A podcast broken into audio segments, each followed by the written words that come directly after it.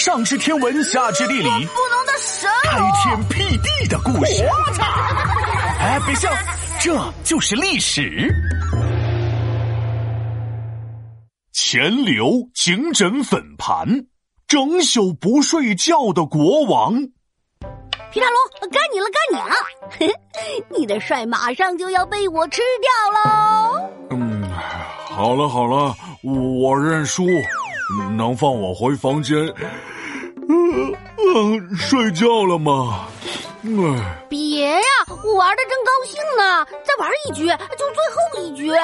闹闹，我求你了，你放我回去睡觉，我送你一罐薯片好不好？啊！不要你送。我要正大光明的赢，我们说好了，你这一局再输给我，就把所有的薯片都给我。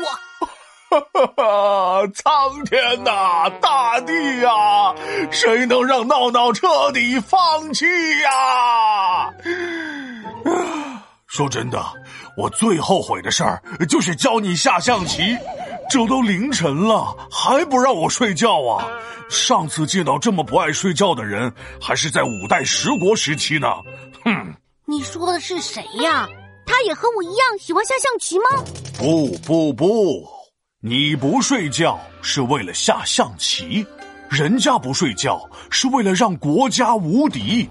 他就是五代十国时期吴越国的国王钱镠。不睡觉怎么还能让国家无敌呀？难道他们国家都是瞌睡虫？不是因为不睡觉能让国家变厉害，而是因为钱流把睡觉的时间都拿来干正事儿，所以国家才变得厉害的。那他不困吗？呃，困是困，但是习惯了。吴越当时是一个特别小的国家，大概就是现在浙江、上海的这块地儿。上海，那不就是我们这儿吗？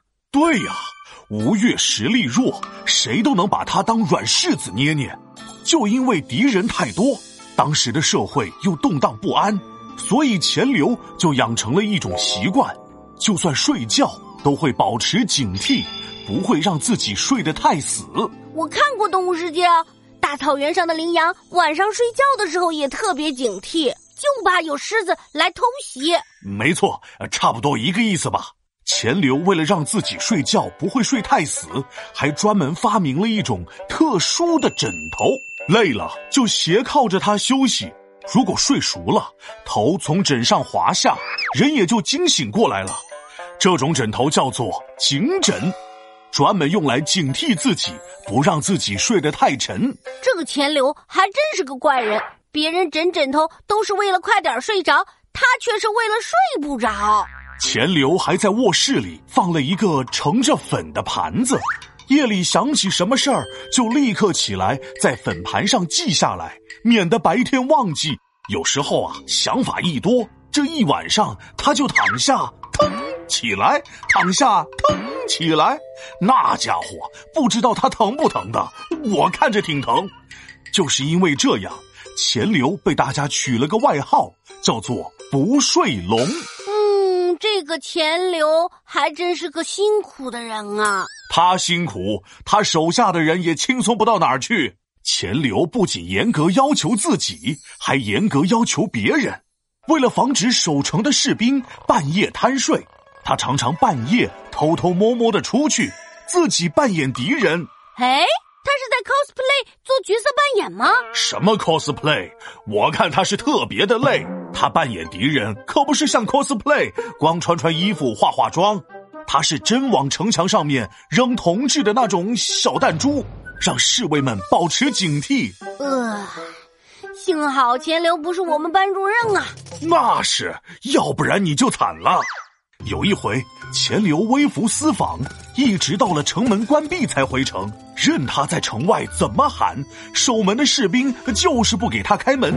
士兵说。大王叫我守城门，过了时间把门关。不管你是谁，就算你是王，城门也不会打开。钱流进不了城，一定很生气吧？不不不，钱流不仅不生气，反而还特别高兴，因为只有大家都按规矩办事，国家才能越来越好。